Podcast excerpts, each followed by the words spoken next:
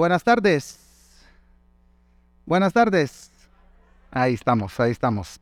Ah, qué bendición estar otra vez, otro domingo más aquí en la bodega para adorar juntos al Señor, tener comunión unos con otros y también ser expuestos a la palabra de Dios. Antes de comenzar ah, la exposición de la palabra, eh, hemos estado estos domingos compartiendo un poco de algunas cosas que hace Iglesia Reforma. El domingo pasado escuchamos de Asociación Reforma, que son todas las iniciativas hacia afuera, ¿verdad? Que tiene Iglesia Reforma, el cuidado del huérfano, eh, las misiones transculturales también, etcétera. Pero ah, hoy me gustaría hablarles de las iniciativas etarias, ¿verdad? Y me gustaría tomar un par de minutos nada más para explicar un poco cómo funcionan. Como ustedes saben, los niños son atendidos durante los tres servicios ahí arriba de 2 a 10 años. Eh, el equipo de maestros y maestras está dirigido por Sophie, Diana y nuestra hermana Nora. Ah, y ellos hacen un fantástico trabajo ahí domingo tras domingo. Y también hay a lo largo del año varias actividades especiales que se hacen para los niños, ¿verdad? Específicamente. Eh, pero también está el grupo de adolescentes, ¿verdad? Que realmente la idea es que a partir de los 11 años, algunos a los 11 todavía quieren estar ahí arriba, pero la idea es que a partir de los 11 años puedan ser parte de este grupo de adolescentes que eh, son dirigidos por David Domínguez y un equipo de voluntarios también. Ellos se reúnen el segundo sábado de cada mes a media tarde aquí en la bodega. Están los niños, adolescentes y también están los jóvenes, ¿verdad?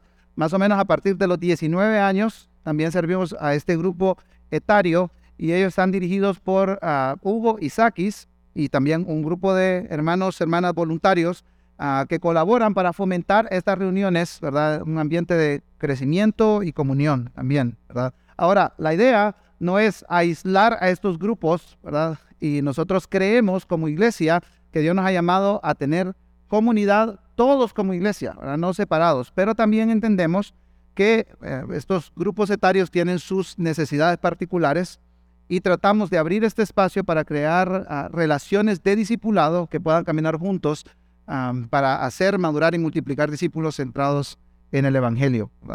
Así que ah, toda la información de los eventos de niños, adolescentes y jóvenes eh, la enviamos a través de un correo electrónico que es nuestro boletín semanal que se envía el día lunes.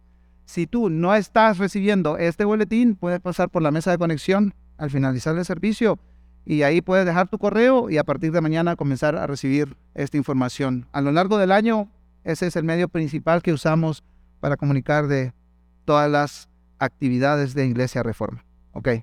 Hasta aquí los anuncios. Gracias por su atención. Ahora, gracias por su atención para el sermón, ¿verdad? seguimos con nuestra serie Comienzos, que está basada en el libro de Génesis. El domingo pasado estuvimos en Génesis capítulo 1, versículos 1 y 2. Y ahora el pastor que organiza esto me dejó la tarea del resto del capítulo 1, del 3 al 25. Así que culpemos a Justin. Gracias, Justin. Yo tenía unos 11 años más o menos cuando el huracán Mitch, no sé quiénes se acuerdan del huracán Mitch por acá, ¿sí? Eso parece hace siglos, ¿verdad? Pero no, no fue hace siglos. Yo, yo estaba en la tierra ya. Ah, pasó por esta región, ¿verdad? Ah, vivíamos en el sur de Honduras, en una ciudad que se llama Choluteca.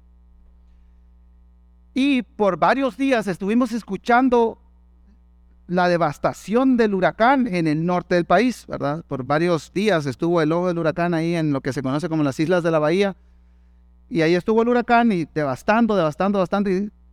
Decían, ¿verdad?, que habían algunas rutas probables, pero que seguramente iba a cruzar Honduras de norte a sur. Nosotros estábamos hasta abajo y nos sentíamos relativamente seguros. Cuando ya todo lo más difícil de la tormenta había pasado, todavía no habíamos dimensionado la magnitud del impacto, ¿verdad?, que había ocasionado aún en nuestra propia ciudad un día en la tarde estábamos mi mamá, mis hermanos y yo en la casa y un grupo de personas que habíamos hospedado en la casa porque ellos fueron desalojados de unas inundaciones cerca del río, ¿verdad? Un gran río que se llama Choluteca que pasa ah, por la ciudad. Entonces, estábamos en la casa y se había, hace varios días habían cortado la luz, tuvimos varias, eh, varios días sin luz y solo teníamos un radio a batería, ¿verdad? Las nuevas generaciones ese idioma no lo entienden, Así que pregúntenle a un viejito por ahí qué significa un radio a baterías. teníamos el radio baterías encendido día y noche. Y de repente se comienza a escuchar emergencia, emergencia. El río se va a deportar y va a inundar la ciudad. Tienen que salir. Así que todos entramos en pánico, ¿verdad? Y comenzó mi mamá a dar órdenes. Alisten las cosas porque vamos a salir. Entonces yo bien obediente fui a agarrar dos mudadas de ropa.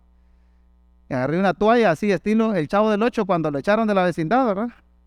Puse en mi cama, puse mis dos mudadas, amarré la toalla, busqué un palo de escoba, vámonos. Estaba fuera de la casa esperando la indicación para correr. No tenía ni idea a dónde iba a correr, pero estaba listo afuera, en la calle, la gente corriendo y gritando así desesperadamente. Carros se chocaban, retrocedían y seguían. Ahí en, la ciudad, en, esta ciudad estaba comunicada para el norte del país por dos puentes. El puente más nuevo lo barrió el huracán, destruido completamente. Y esa noche era tanta la desesperación de la gente que carros Claro, estaba inundado, ¿verdad? El, agua sobrepasaba la calle y carros se iban al río y eran arrastrados por la corriente. Era una situación caótica en toda la ciudad. Y en eso mi papá se aparece y nos mira todos así en fila india, ¿verdad? En la casa y nos dice, ¿y ustedes para dónde van? Y nosotros vamos a oír de la inundación. ¿Cuál inundación? Dice. ¿No ven que ya pasó lo peor del, huracán. Y nosotros en la radio están diciendo, dice, yo vengo de no sé qué lugar y no está pasando absolutamente nada. Es una noticia falsa. Así que van a dejar sus pultos allá adentro. Vamos a apagar la radio y vamos a orar. Realmente, hermanos, recuerdo de manera palpable la tranquilidad que sentí mientras el caos estaba corriendo por tal ciudad. Dice mi papá, este es un episodio de histeria colectiva y nosotros nos tenemos que tranquilizar, porque esa no es la realidad. Lo que quitó nuestra ansiedad como familia, lo que quitó mi ansiedad como persona y trajo una profunda calma fue escuchar la verdad. Fue escuchar la verdad. Y precisamente fue eso lo que necesitó Israel vez tras vez a lo largo del relato del Antiguo Testamento, el pueblo de Dios necesitaba recordar, refrescar constantemente la verdad que nos narra Génesis capítulo 1 de Génesis. El rey del universo, con su poderosa palabra, creó la tierra como su buen reino. Ahora, al estudiar Génesis es muy fácil perdernos creo que parte del problema es que a través de la narración de la creación intentamos responder a preguntas modernas, a preguntas que se plantean en nuestros días. Por ejemplo, ¿será esto un relato mitológico? Ahora, si esto es verdad, ¿en cuántas horas Dios hizo cada cosa? ¿Fueron 24 horas o fueron eras? La creación, después de haber comenzado vivió alguna evolución. ¿Es la tierra joven o es la tierra vieja? Y así nos podemos ir en un sinfín de preguntas y nos podemos perder en la esencia del mensaje de Génesis capítulo 1. Ahora, dicho eso, yo creo que cualquier pregunta que salga del relato de la creación es una pregunta válida. Para, para ampliar un poco más esta idea. Cualquier pregunta que te hagan de tu cosmovisión como un creyente en Cristo es una pregunta válida. Ahora, ¿cuál, es, ha sido el problema de la iglesia evangélica en general? El problema es que si viene un joven universitario que ha estado escuchando profesores ateos los últimos cuatro años, llega a la iglesia y dice, miren, hermanos, yo tengo estas dudas. Uy, no, es falta de fe. Eso es pura falta de fe. Vos lo que tenés es creer. Lo, que tenés es que creer. Como dice el biólogo y pastor evangélico español Antonio Cruz, la fe cristiana no tiene por qué ser un suicidio intelectual. Me encanta esa frase. Tenemos que estar dispuestos a escuchar y tratar con paciencia las dudas y los cuestionamientos que generan nuestras explicaciones y nuestra cosmovisión. Aún nosotros tenemos que estar abiertos a la duda razonable. Tú tienes que estar abierto a tus propias dudas razonables. Ahora, yo creo que hay una línea muy fina entre lo mitológico, agnóstico, ateo, etcétera, y ese camino, y una fe cimentada en las escrituras y en la palabra de Dios. Una investigación concienzuda te puede llevar para cualquiera de los dos caminos. Y yo creo, como recomendación, y especialmente a los jóvenes universitarios entre nosotros, y a todos aquellos que en algún momento hemos dudado de lo que dice la palabra de Dios, tenemos que acercarnos a esas dudas de manera coherente, no de manera orgullosa y prepotente. Y también mi recomendación es que lo hagas acompañado. No te desbandes solo. Hay muchísimas cosas que son mentira y que la gente propone y plantea como verdad. Así que rodéate de hombres, mujeres maduros en la fe, tal vez algún científico cristiano que te acompañe o algún teólogo que te acompañe en ese proceso de ir resolviendo tus dudas genuinas, sinceras y razonables. Dicho lo anterior, tenemos que decir también que Génesis no se escribió principalmente para un grupo de científicos del siglo XXI, ateos, con el fin de intentar convencerlos de la existencia de un Dios trascendente y creador. Génesis y particularmente el relato de la creación fue escrito y entregado primariamente al pueblo de Dios para que conocieran sus comienzos. Pero no solo sus comienzos, sino que el comienzo de todo lo que existe y sus propósitos. Por supuesto, la Biblia tiene mucho que decir respecto al universo, pero es un tratado teológico, no es un tratado científico. Y el mensaje que abre las escrituras, que abre, abre la revelación bíblica, es fuerte y claro. El rey del universo, con su poderosa palabra, creó la tierra como su buen reino.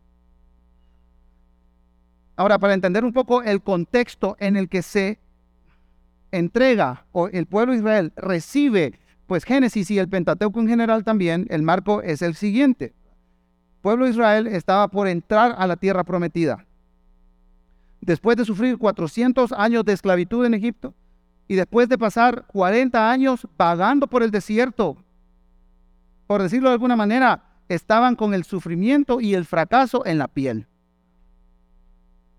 Pero no solo eso, estaban por entrar a un lugar completamente desconocido para ellos. Habían escuchado de la tierra prometida, pero no la conocían. Es más, hacía cuatro décadas habían fracasado de entrar a la tierra prometida por temor. Pensemos un poco en las cosmovisiones que rodeaban el Israel de ese tiempo. Los egipcios, de donde ellos acaban de salir, tenían sus propios dioses. Que el Éxodo nos muestra cómo estos dioses habían sido derrotados por el Dios Todopoderoso. La sangre, la oscuridad, la muerte de los primogénitos. Todas las diez plagas es Dios exaltando y magnificando su nombre sobre los dioses egipcios. Los babilonios tenían sus dioses, un poquito más al norte. Los cananeos, la tierra donde ellos iban a entrar, cada pueblito tenía su dios.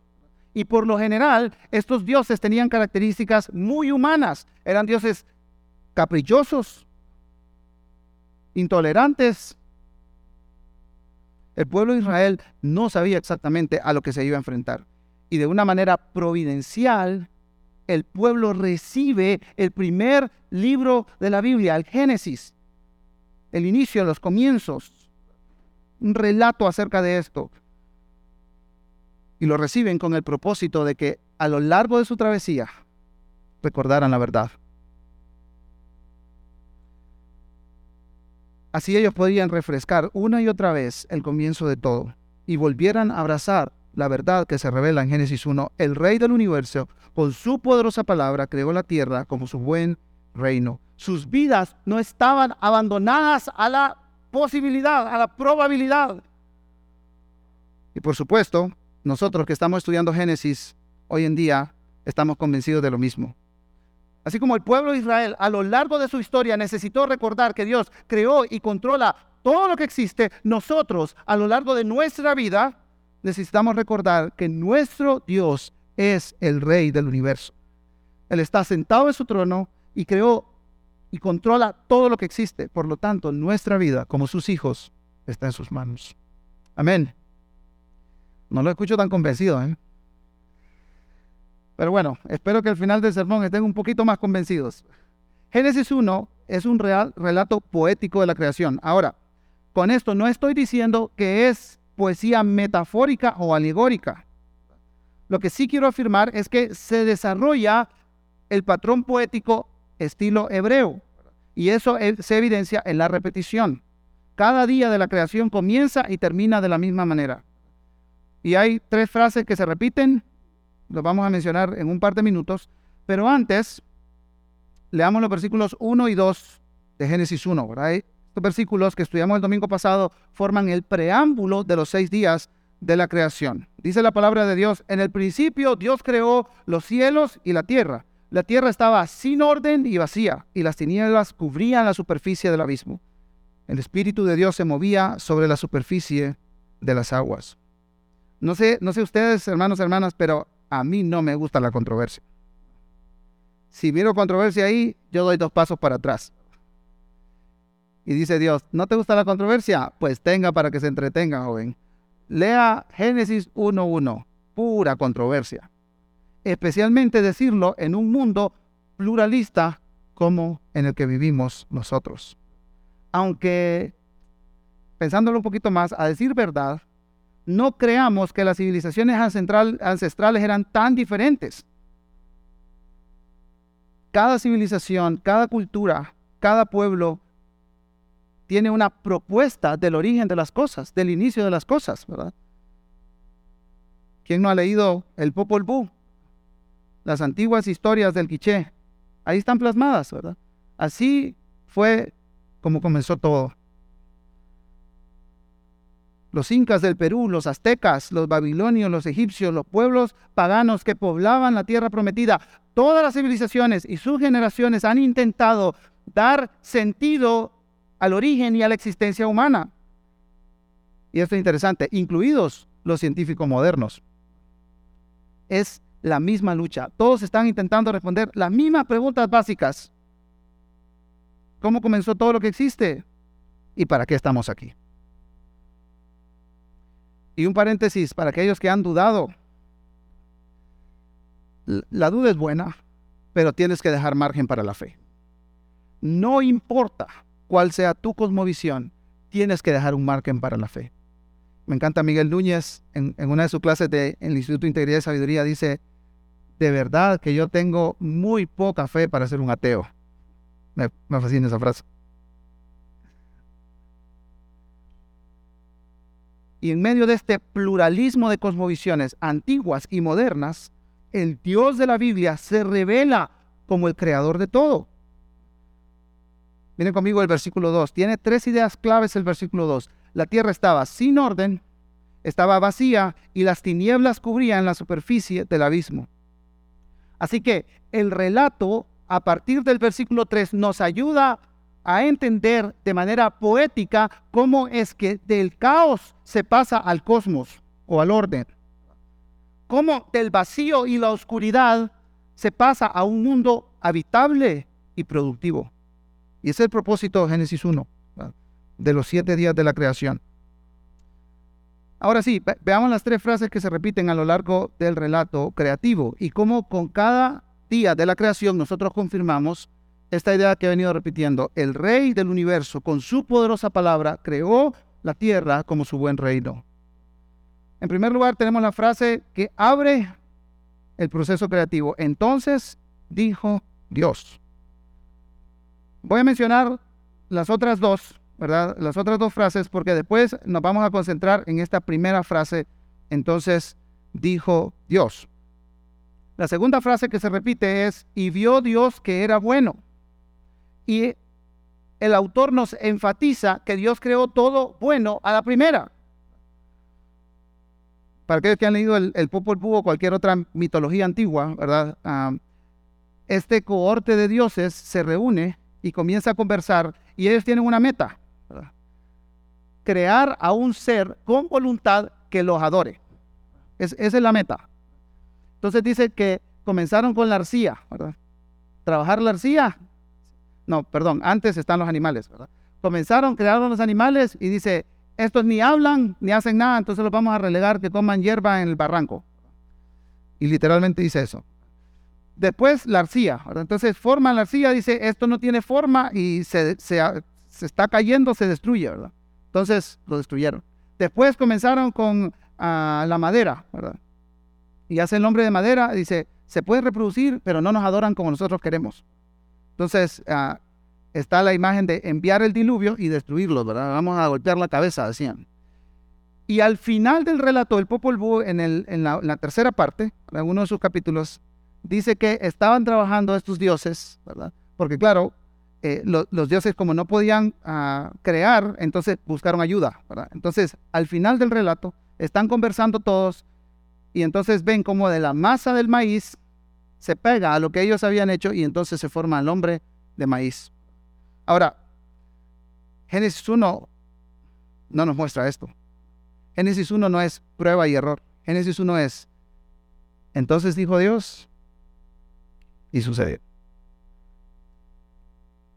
¿Y qué es lo que sucede? La luz era buena, la tierra seca era buena, la vegetación era buena, la luz del sol, la luna y las estrellas era buena, los peces, los pájaros eran buenos, los animales terrestres eran buenos. Dios creó todo desde cero, ex nihilo, como vimos el domingo pasado, ¿verdad? De la nada. Y la evaluación de todo lo creado es que era bueno. La tercera frase que se repite a lo largo de esta narrativa es, y fue la tarde y fue la mañana el primer día. Y esta es la misma frase que cierra cada acto creativo, ¿verdad? Al, final del día cierra con esta frase. Y el autor no está respondiendo, ¿son, ¿son 24 horas o es una era o hay evolución? No está respondiendo esas preguntas. Él lo que quiere enfatizar es cómo todo pasó del caos al orden, de lo vacío y lo oscuro a lo habitable y productivo, porque el Rey del universo, con su poderosa palabra, creó la tierra como su buen reino. Ahora regresemos a la primera frase. Entonces dijo Dios. Esta frase se repite diez veces a lo largo de esta narrativa. Esta frase es vital en el relato de la creación. Ahora, para entender un poco esta frase, nosotros tenemos que ir a, y pensar en cómo gobernaban los antiguos, ¿verdad? No, no es como nuestros países occidentales que hay tres poderes, ¿verdad? Ahora, ¿cómo funcionan esos tres poderes? Son otros 10 pesos, ¿verdad? Son otra discusión. No, no estoy entrando a esos detalles. Pero el asunto es que el presidente no puede venir y decretar algo, porque tiene que ser evaluado por los otros poderes. En la antigüedad no era así, para nada, para nada. El rey hablaba y estaba hecho. Y Génesis 1 retrata a Dios como el rey del universo. Esto significa que Dios es el dueño, es la autoridad soberana del universo. Y, y este Dios, hermanos, es nuestro Padre. Salmo 33 hace eco de Génesis 1. Dice, por la palabra del Señor fueron hechos los cielos y todo su ejército por el aliento de su boca. Por él, porque él habló y fue hecho. Él mandó y todo se confirmó. El Salmo 24 también afirma esto diciendo que del Señor es la tierra y todo lo que hay en ella, el mundo y los que en él habitan, porque él la fundó sobre los mares y la asentó sobre los ríos. ¿Y qué dijo Dios? Bueno, vamos al día 1, ¿verdad? Leemos en el versículo 3. Entonces dijo Dios, sea la luz, y hubo luz.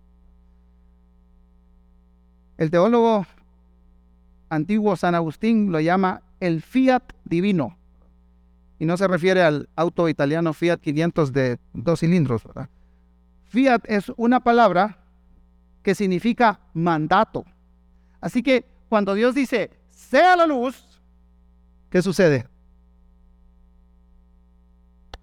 La luz es.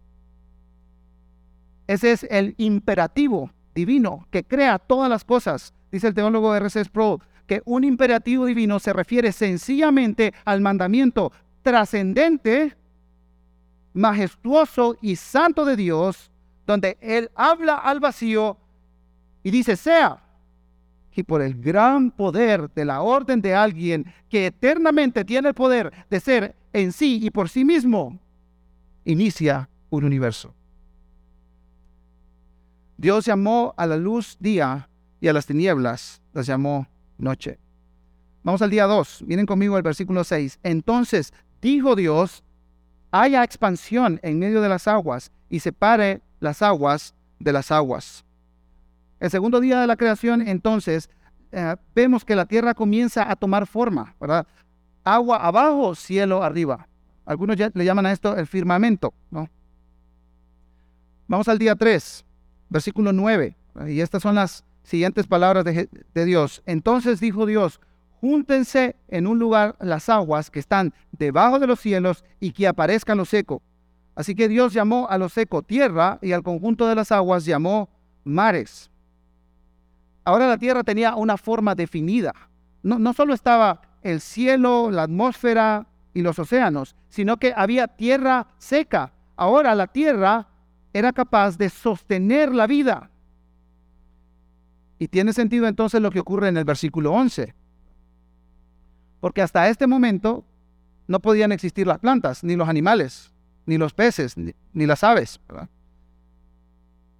La tierra ya estaba lista entonces para las plantas y en el mismo acto creativo, ¿verdad? en el tercer día, Dios dijo, produzca la tierra vegetación, hierbas que den semilla, árboles frutales que den su fruto con su semilla sobre la tierra según su especie.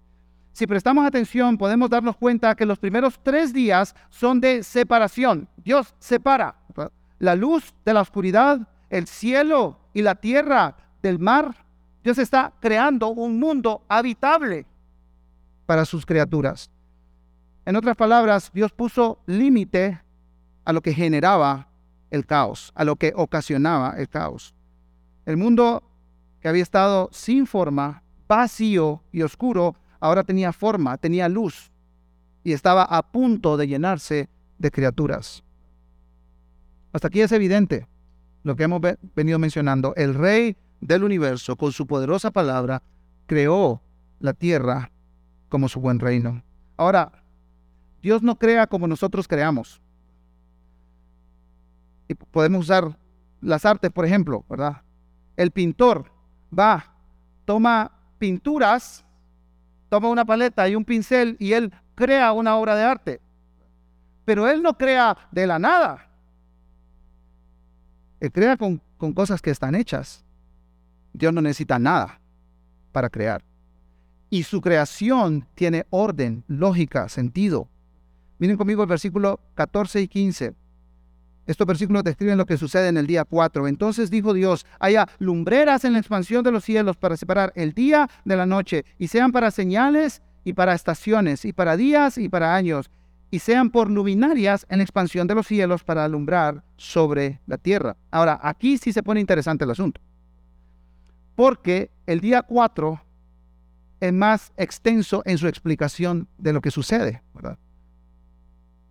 Porque no solo dice que Dios hizo y fue hecho, sino que ahora explica cuál es el propósito de la creación de ese día en particular. Y la revelación bíblica es fantástica en este punto. Ahora, recordemos, el, las personas que iban en primer lugar a leer el relato de Génesis es este pueblo temeroso que está por entrar a la tierra prometida y necesita refrescar estas verdades.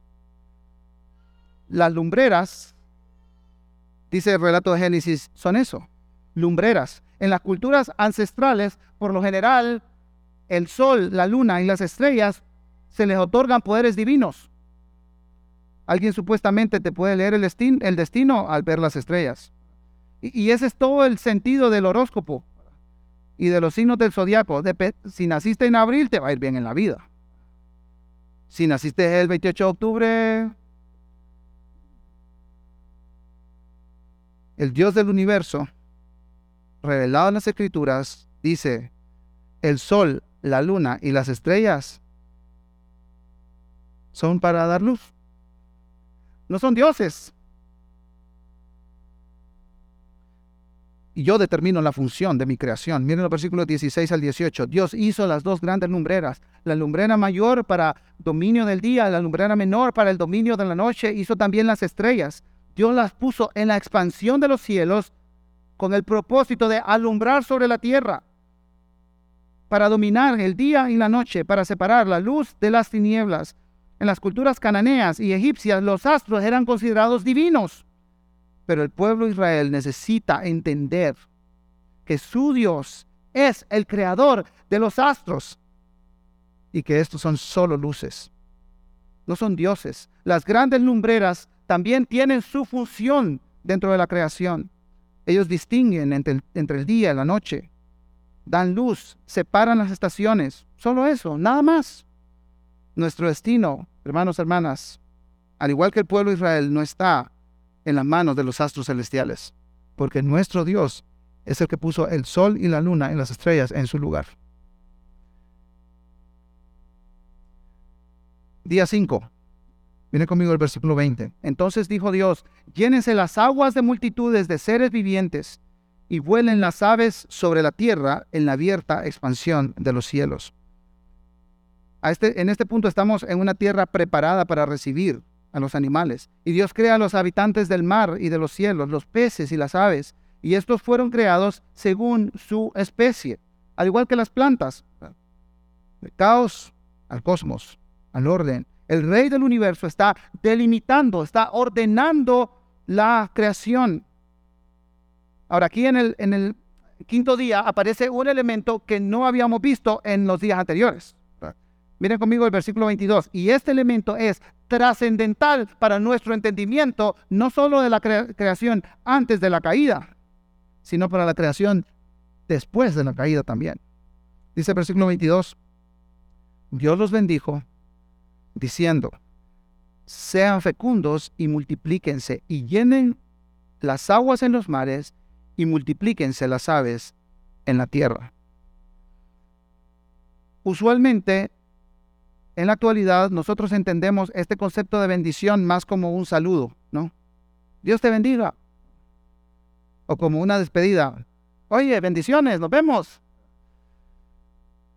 Realmente en nuestra cultura occidental y moderna no se entiende este concepto de bendición.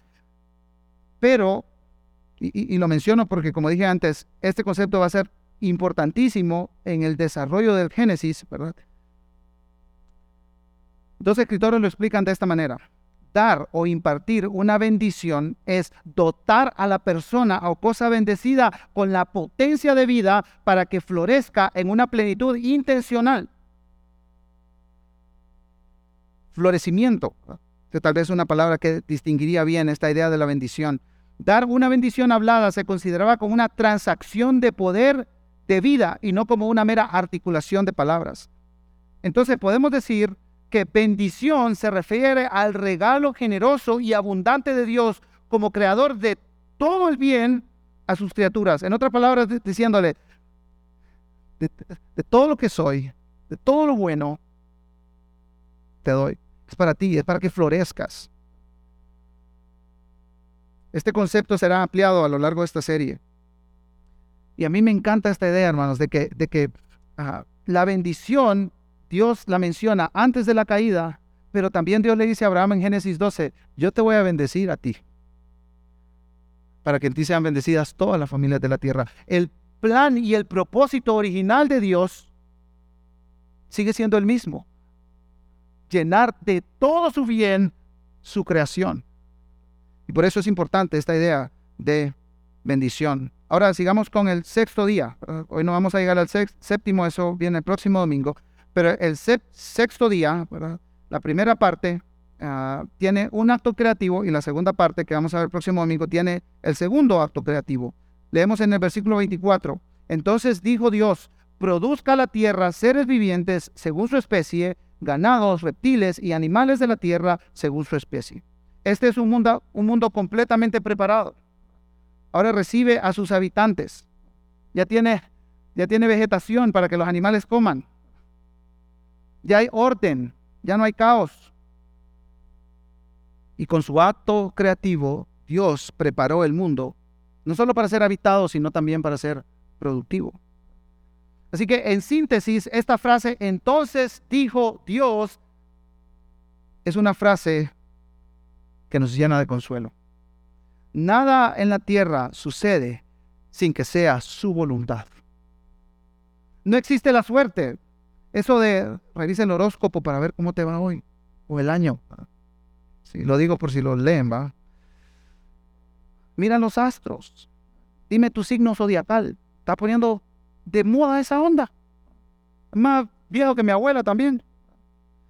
Pero está poniendo de moda. No, tienes que, ¿en qué fecha naciste? dependiendo. Hermanos, no necesitamos levantarnos mañana, ir al periódico, abrir el horóscopo, para saber cómo nos va a ir. Nuestro Dios es el Dios del cielo y de la tierra. Y nuestra vida está en las manos de nuestro buen Dios, del creador de todo lo que existe. Nuestra vida, hermanos, no, anda por ahí en el limbo, al azar. A ver qué probabilidad hoy hay de que me vaya bien. Nuestra vida, hermanos, y todo lo que ocurre en nuestra vida está en las manos del Creador, del Rey del universo, de los cielos y de la tierra.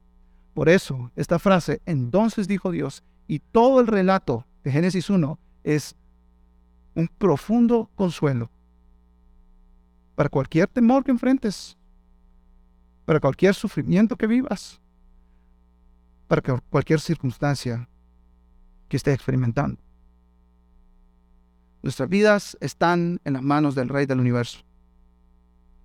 Porque el Rey del universo, con su poderosa palabra, creó la tierra como su buen reino. Y este Rey es mi Padre. Y este Rey es tu Padre. Y me pregunto, ¿cómo luce la palabra de Dios? Miren conmigo Colosenses 1, 15 al 17. Hablando de Cristo, el apóstol Pablo dice, Él es la imagen del Dios invisible, el primogénito de toda la creación, porque en Él fueron creadas todas las cosas, tanto las que están en los cielos como en la tierra, visibles e invisibles, ya sean tronos o dominios o poderes o autoridades, todo ha sido creado por medio de Él y para Él. Y Él es antes de todas las cosas y en Él todas las cosas permanecen. Cristo mismo es la palabra que crea y sostiene todas las cosas. Y eso lo podemos verificar en el Nuevo Testamento. Cristo se encarna. Y es algo que me impresiona, hermanos. De un árbol que él creó. Lo ponen en un pesebre. Y este Dios todopoderoso y soberano se limita con tus propias limitaciones y mis propias limitaciones y obedece las leyes que Él mismo estableció, viene en la tierra. Pero Él sigue siendo Dios y su palabra sigue teniendo poder. Y cuando los discípulos están angustiados en medio de una tormenta, ¿qué dice Él? Para. Inmediatamente la tormenta escucha la voz de su creador y reacciona la tormenta se calma. Los discípulos angustiados, Señor, despide esta multitud porque ¿cómo le vamos a dar de comer? Y el Señor parte el pan, bendice los alimentos y la creación obedece. Al instante.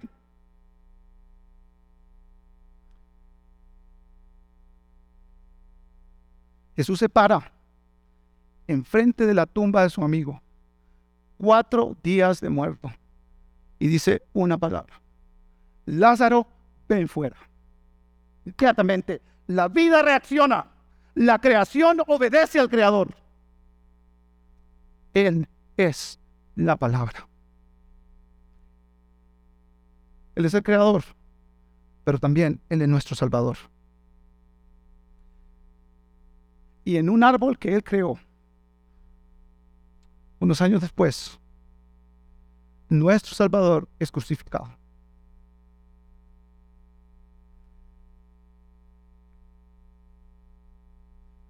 Toda la creación obedeciendo y respondiendo a su creador.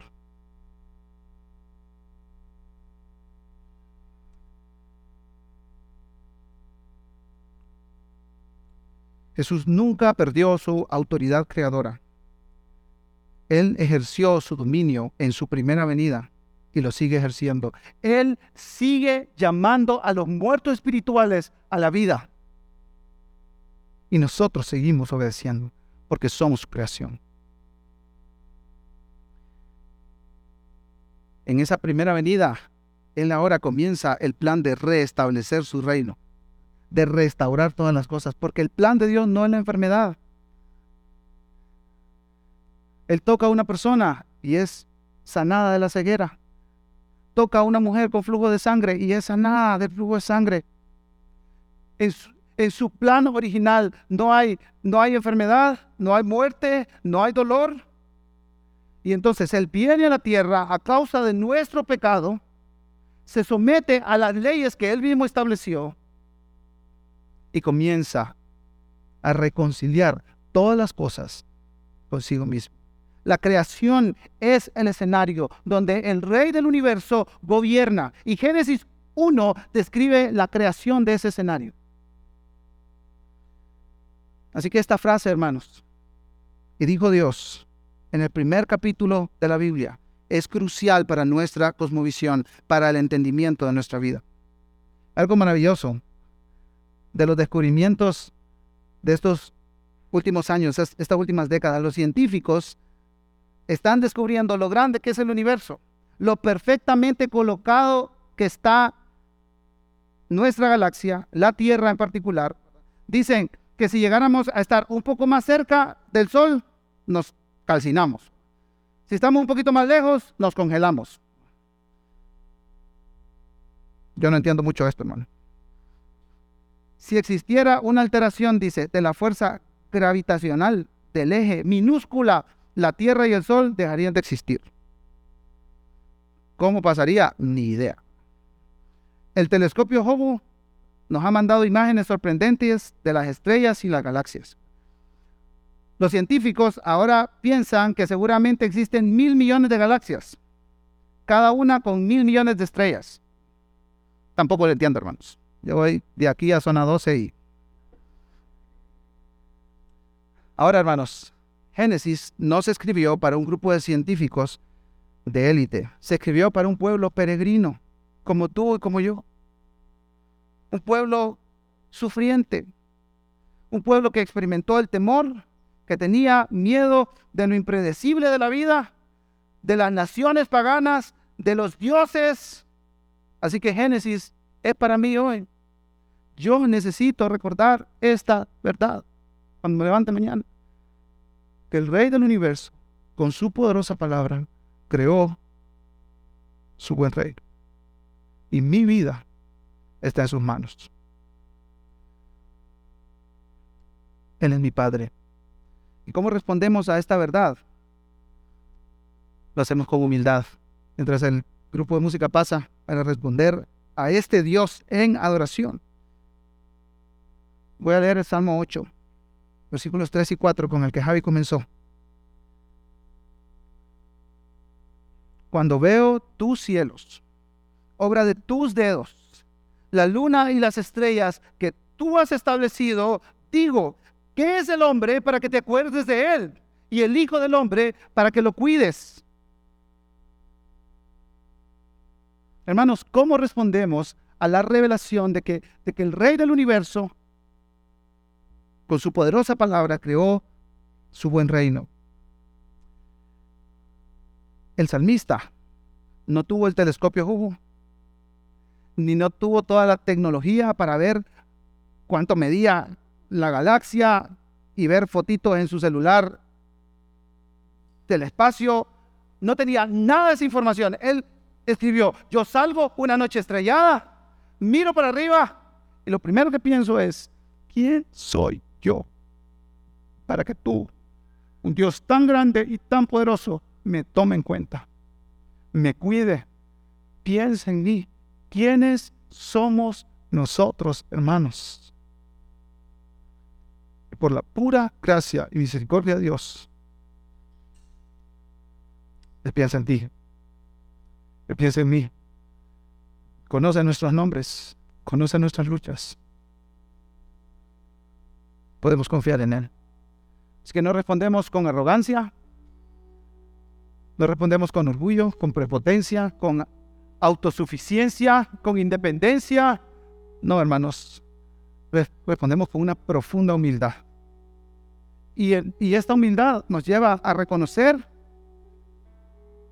que nosotros no somos los soberanos de nuestra vida, de nuestro destino. Nosotros somos criaturas. Como criaturas, Dios nos dice, mira, asómbrate y adórame. Las verdades que nos enseña Génesis 1 nos llenan de consuelo y esperanza, nos llenan de confianza. Vivimos con esta confianza porque el Rey del universo con su poderosa palabra, creó la tierra como su buen reino.